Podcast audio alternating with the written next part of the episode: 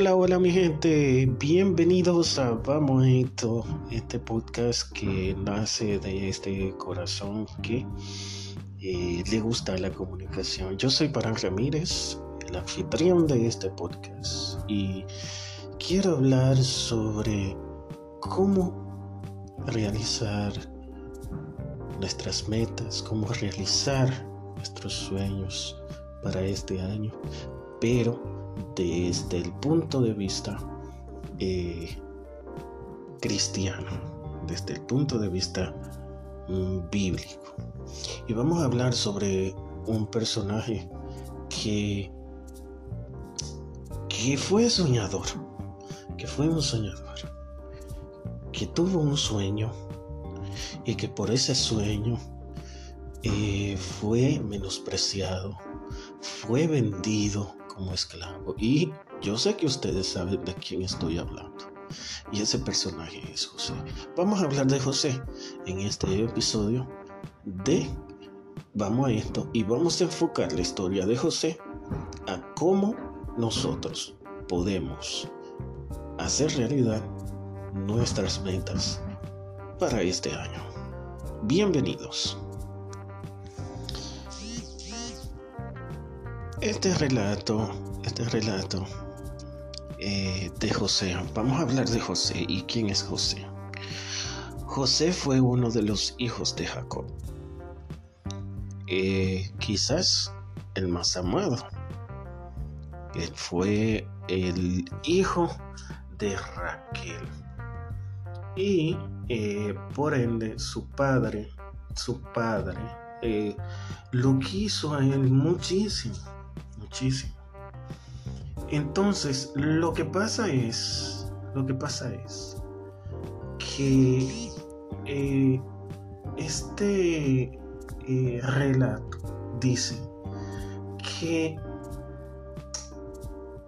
Jacob amó demasiado a José. Entonces, este José fue eh, agraciado quizás con un regalo que su padre no le dio a los otros. Él, José, era el favorito de su padre. Y él, Jacob, quería que José fuera su sucesor por encima de sus hermanos. Entonces, ¿qué pasa con José? José tenía sueños. Y esos sueños quizás eran eh, esos sueños que Dios nos regala a nosotros. Él vio en sus sueños, eh, se vio alzado por encima de sus hermanos. Y estos sueños predecían lo que iba a pasar en el futuro. Entonces eh, pasó el tiempo, pasó el tiempo y sus hermanos eh, sus hermanos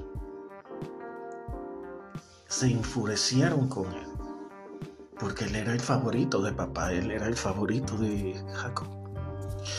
Entonces ¿Qué pasa?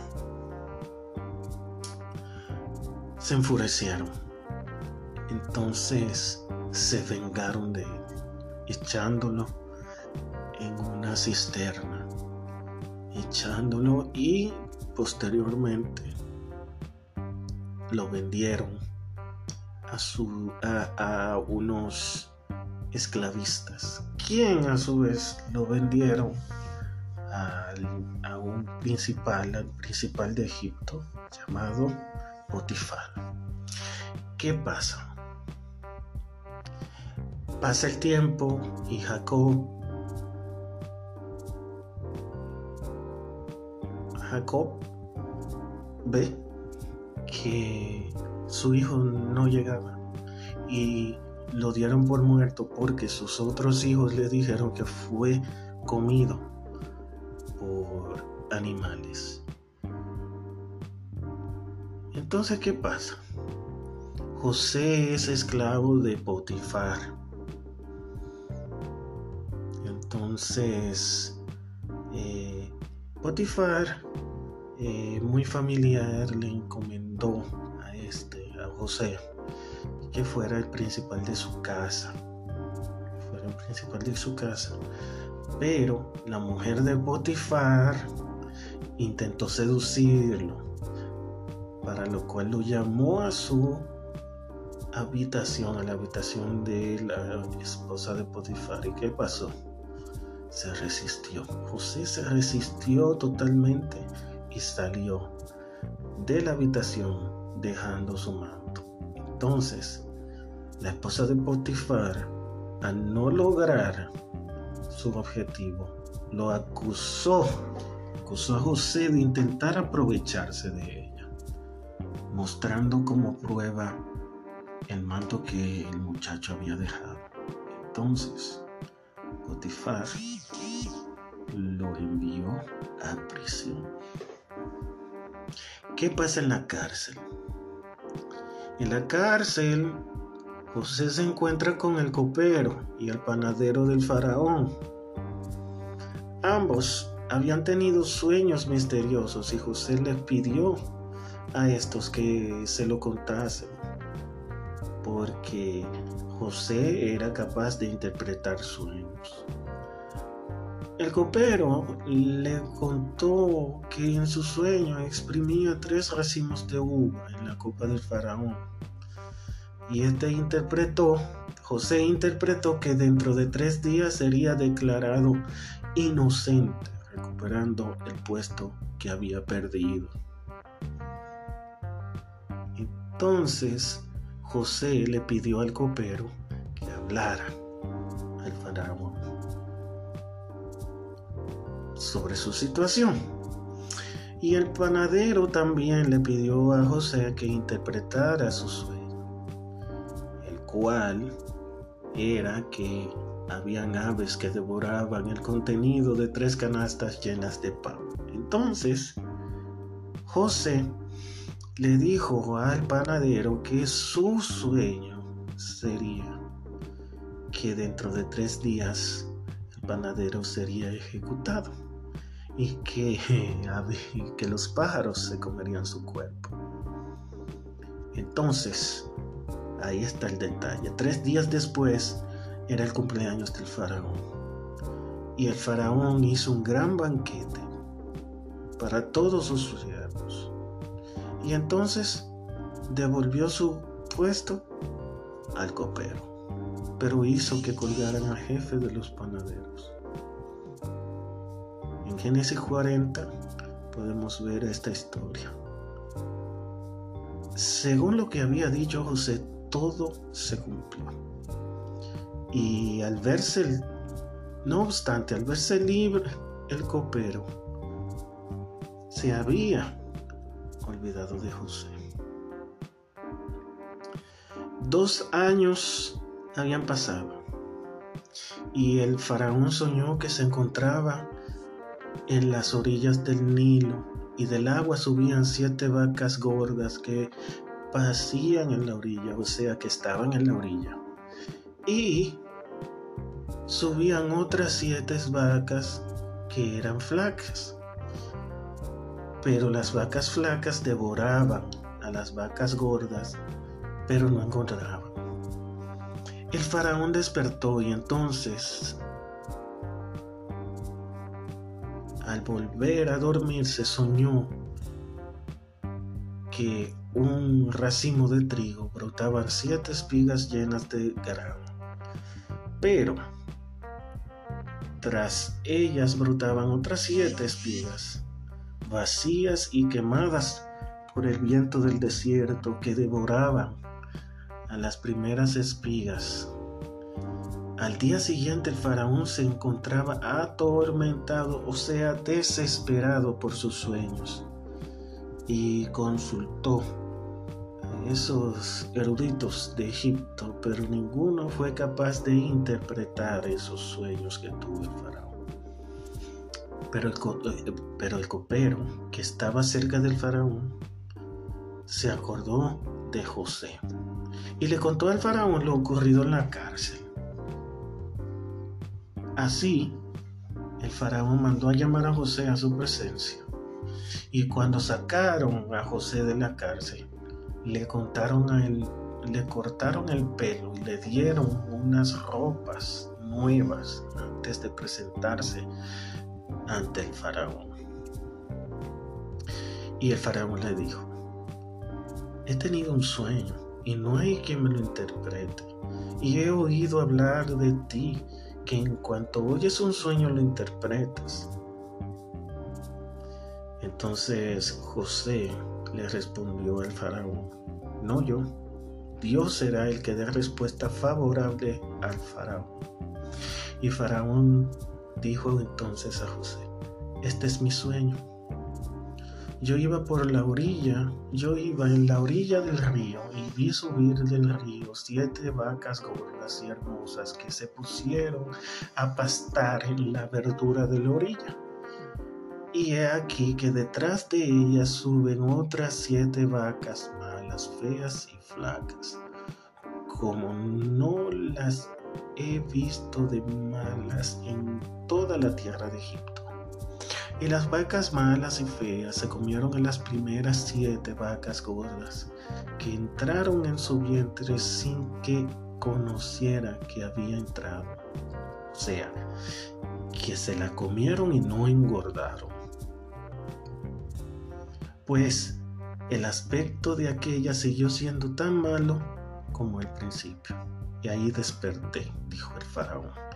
Vi también en sueños que salían de una misma caña siete espigas granadas y hermosas, o sea, llenas de gramos y hermosas, y que salían después de ellas siete espigas malas, secas y quemadas del viento solar, o sea, del viento solar.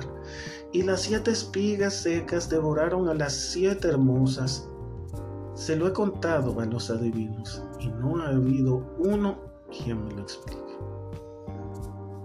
Y José le explicó, el sueño del faraón es uno solo. Dios ha dado a conocer el faraón lo que va a hacer. Las siete vacas hermosas son siete años, y las siete espigas hermosas son siete años de riqueza Las siete vacas flacas y malas que subían detrás de las otras son otros siete años, y las siete espigas secas y quemadas del viento solano son siete años de hambre. Y así fue que José interpretó, eh, interpretó el sueño del faraón. Y el faraón lo convierte en su mano derecha. Entonces José se casa y ahí está. Pasó el tiempo y antes de que llegasen los años de escasez, José tuvo dos hijos varones con su esposa Asenat. Manasés y Efraín. Manasés, que significa Dios me ha hecho olvidar todas mis penas y toda la casa de mi padre. Y el menor Efraín, que significa Dios me ha dado fruto en la tierra de mi aflicción. José.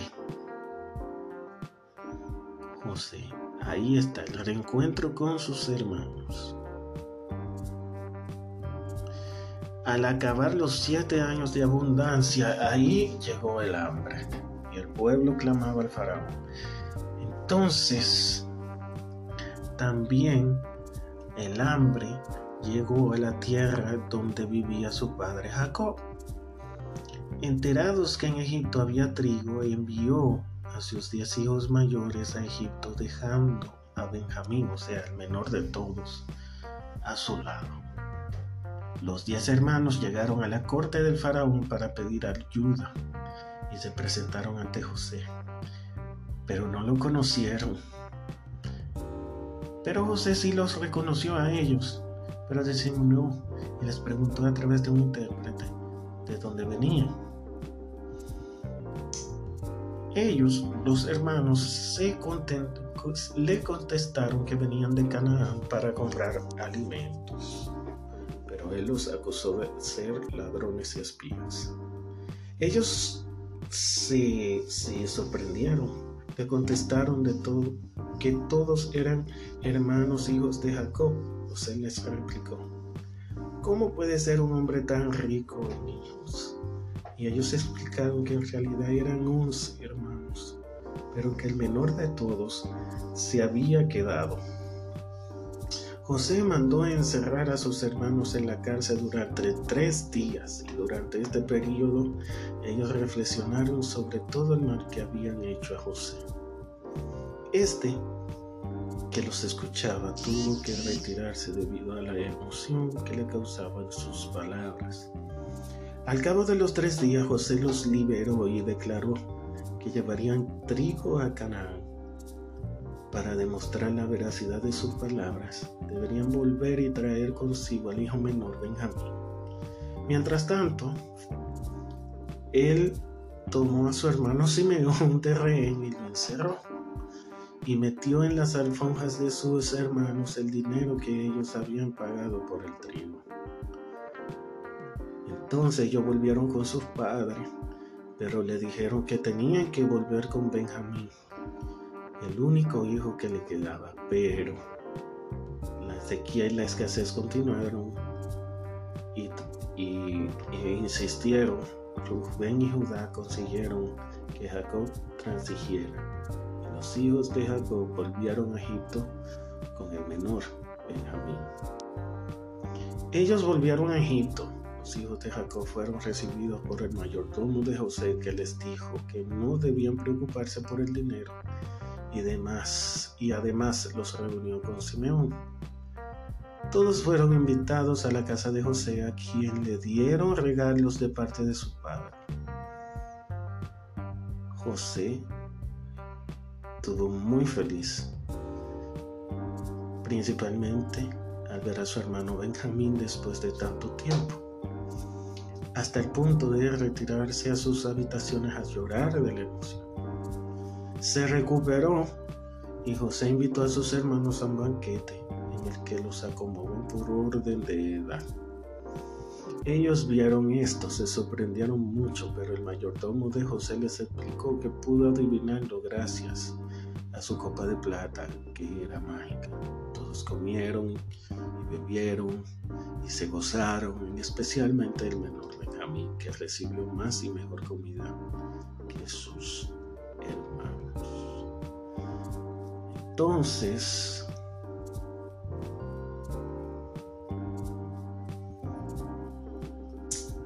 la historia termina José se presentó como José. Su padre fue a Egipto junto con su madre. Y entonces ahí le dijo, mira, yo soy José. Y, eh, wow, ellos volvieron a Canaán con José. Entonces ellos volvieron. Y José, la verdad, eh, fue un soñador. Tuvo un sueño pero lo que pasa con José es que José no hizo lo que él quería o no dijo lo que él quería, sino que él se llevó de Dios. Y al llevarse de Dios, al llevarse de lo que Dios le dijo, entonces él pudo accionar de manera sensata porque Dios pone las palabras. Y eso es una verdad innegable. Entonces, eh, para lo primero que uno debe de tener en cuenta para que sus planes se hagan realidad es tener a Dios, es tener a Jesús. Simple, tan simple como eso. Si no se tiene a Jesús, es lamentable de que realmente eh, uno entiende, ay, pero mis metas no se realizan, mis metas no se cumplen. ¿Por qué pasa esto? Pasa porque no se tiene a Dios en nuestros corazones. Y es simple. Lo primero es tener a Dios. Lo segundo es tener una meta clara. De dónde, de, desde dónde salgo y hacia dónde me dirijo. Porque si no se tiene un, si no se tiene un, un, un punto hacia dónde va, lamentablemente no vamos a llegar a ninguna parte. Si no se tiene una meta clara, entonces no se puede llegar a ninguna parte. Y eso quizás eh, Dios le puso en el corazón de José. Eso, metas. Y quizás eh, las situaciones que José atravesó fueron adversas. Pero si Dios está con nosotros, ustedes tienen que estar seguros de que Dios pondrá el querer como el hacer. Y una tercera cosa es empezar a hacerlas, empezar a caminar. Mi abuelo siempre decía, el primer paso es el más difícil. Ya cuando tú das el primer paso, ya todos los demás pasos son más fáciles de dar. Entonces, si nosotros queremos que nuestro año, que nuestras metas se cumplan en este año 2024, lo que debemos hacer es empezar. Empezar, empezar. Si te gustó este podcast, por favor, dale un like, compártelo y por favor, si este podcast eh, fue de tu agrado, por favor, por favor, por favor, por favor, compártelo. Es eh, necesario que se comparta para que llegue a más personas y puedas escuchar este mensaje. Gracias por el favor de tu sintonía y será hasta el próximo capítulo de Vamos Yo soy Para Ramírez y te invito a que me sigas en mis redes sociales en Instagram, Facebook y Twitter como para P-A-R-A-M Ramírez en todas esas redes sociales y un poquito más. Gracias y será hasta el próximo episodio. Chao, chao.